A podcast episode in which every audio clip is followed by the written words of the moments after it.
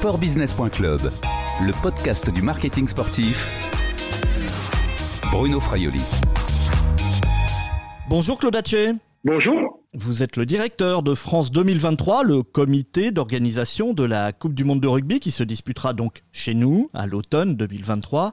Alors un rapport du cabinet Ernst Young indique que la précédente édition euh, du Mondial de rugby, c'était en 2019 au Japon, eh bien cette édition avait généré près de 4 milliards d'euros en retombées économiques.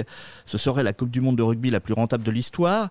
Ces chiffres doivent évidemment vous encourager pour euh, France 2023, non? Nous encourager nous challenger en même temps, parce que c'est quand même une, performance assez euh, incroyable euh, en matière de retombées économiques. Je pense qu'il n'y a pas un seul événement sportif aujourd'hui qui peut identifier des performances euh, à ce niveau-là en termes d'analyse de, la consommation des, visiteurs étrangers notamment, puisqu'aujourd'hui, chaque visiteur étranger qui s'est rendu au Japon pendant la Coupe du Monde a dépensé en moyenne 5000 euros pour des séjours de 17 jours qui est énorme. Si on prend un exemple, en 2015, c'était 2700 euros pour 14 jours. Et un visiteur qui est venu au Japon pendant la Coupe du Monde a dépassé quasiment 5 fois plus qu'un touriste normal qui visite le Japon. Donc ça, c'est quand même un élément extrêmement important. Et si on ramène le montant des retombées économiques directes par rencontre de Coupe du Monde, on est à 62 millions d'euros de richesses nouvelles pour le territoire qui organise et qui accueille des matchs de la Coupe du Monde.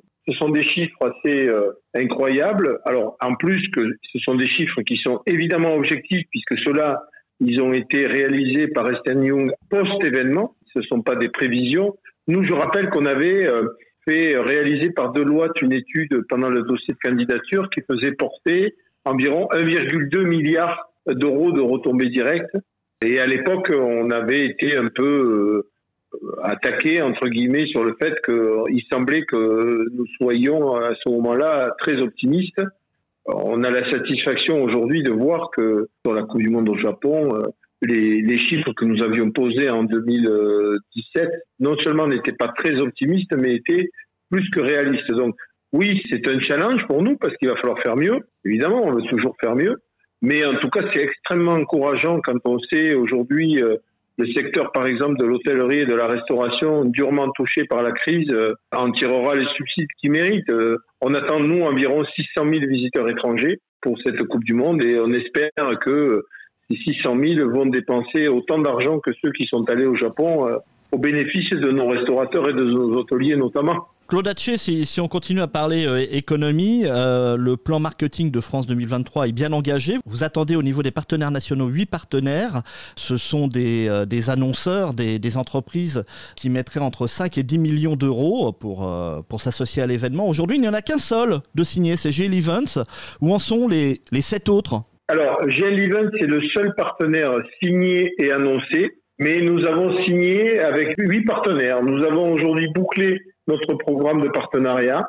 Simplement, les partenaires qui ont signé avec nous, à cause de la période euh, qu'on vient de traverser, euh, on avait notamment deux annonces officielles qui étaient programmées, une le 13 mars, une le 17 mars. Vous vous doutez bien que celles-là, elles ont été euh, très largement retardées.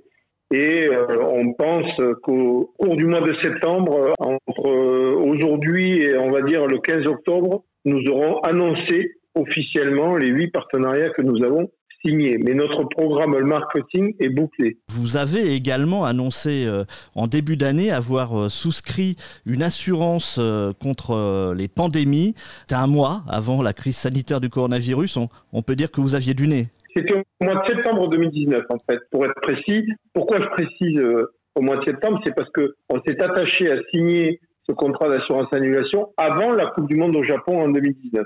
Parce que moi, j'avais travaillé au Japon et je savais qu'il pouvait y avoir des risques climatiques à cette période de l'année au Japon sur la compétition. Donc, euh, on s'était attaché à signer cette assurance annulation à un moment où le marché était euh, assez favorable puisque la prime que nous avons payée par rapport à des primes, par exemple, que j'avais payées moi sur 2007 était plus faible. Il n'y avait pas eu d'incident quelques années et on a profité de cette fenêtre pour effectivement contracter cette assurance annulation et, dans les clauses euh, intégrées à l'assurance, nous avons racheté la clause euh, pandémie et épidémie, qui effectivement, comme vous le dites, a été euh, une anticipation extrêmement importante.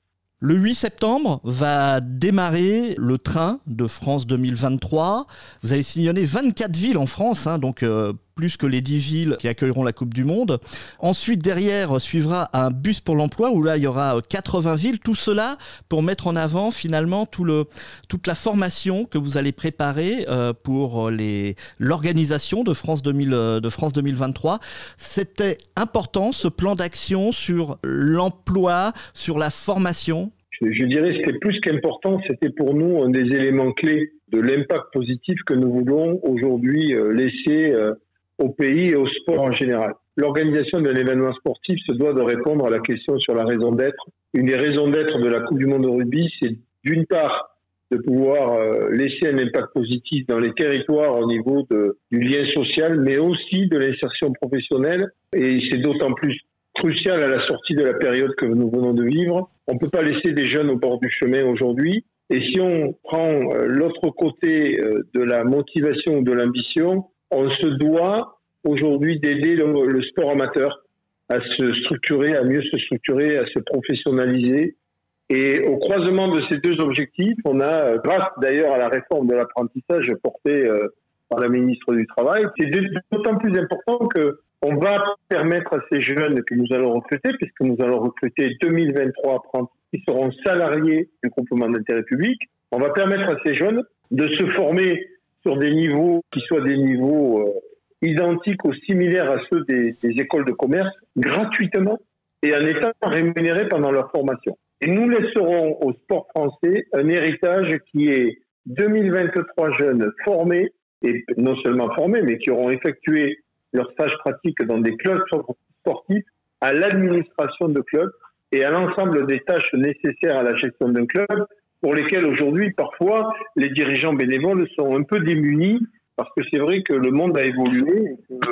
ne serait-ce qu'aujourd'hui, remplir un dossier de subvention, c'est une tâche administrative qui n'est pas forcément simple et que certains dirigeants ne remplissent pas parce qu'ils ne se sentent pas la capacité d'aller au bout. Donc, on va intégrer des jeunes qui vont accompagner les dirigeants pour structurer les clubs, pour leur donner une assise sur un plan de l'organisation et de l'efficacité plus importante, pour les aider à aller chercher de l'argent, parce qu'il va falloir euh, financer le, le sport amateur aujourd'hui. Et ça, c'est un des impacts positifs de la Coupe du Monde de rugby. Claude Hatché, vous avez connu euh, beaucoup d'organisations.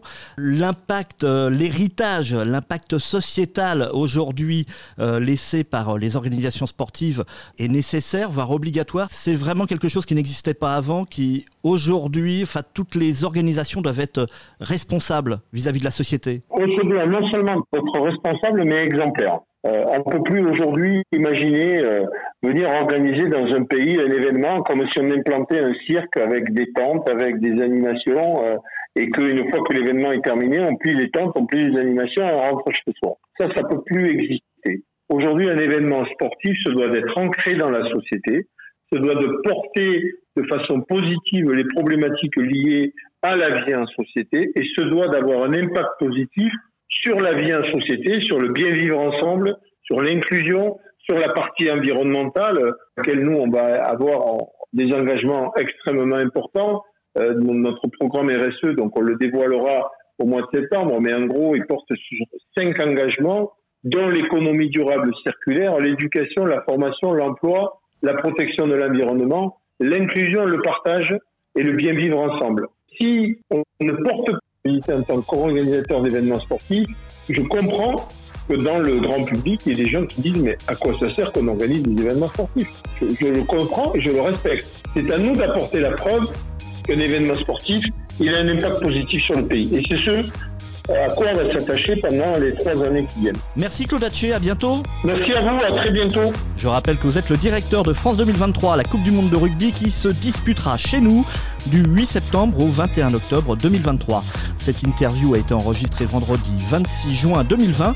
Au revoir et à bientôt sur le podcast de sportbusiness.club.